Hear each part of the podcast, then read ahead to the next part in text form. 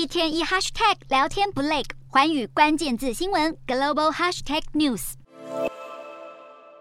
二气断了，让投资人脸都绿了。眼看能源危机恶化，五号欧洲股市普遍收黑。其中以德国跟意大利股市跌得最深，各重挫超过两个百分点。法国股市也下跌超过百分之一，道琼欧洲六百指数也小跌百分之零点六二。同一天，欧洲更上演股汇双杀，欧元兑美元一度失守零点九九关口，再创二十年新低。英镑也疲软，贬出一点一四四四美元的两年半新低，几乎快被美元给追平。而欧洲天然气的期货价格涨幅超过三成，英国天然气价格也狂飙三成五，差点就触及每萨姆七英镑大关。还有欧洲基准煤炭价格也大涨到每吨三百四十五美元的纪录新高，更是去年同期的三倍之多。而五号德国电网公布压力测试报告，显示今年冬天德国南部最早可能会面临供电吃紧，使得德国经济部决定两座原定今年底除役的核电厂将会继续营运。在明年四月前当做备转容量，以备不时之需。强调德国废核的立场没有改变，但希望手头能够多点筹码，来应应这一波芬兰经济部长所形容能源产业的雷曼兄弟危机。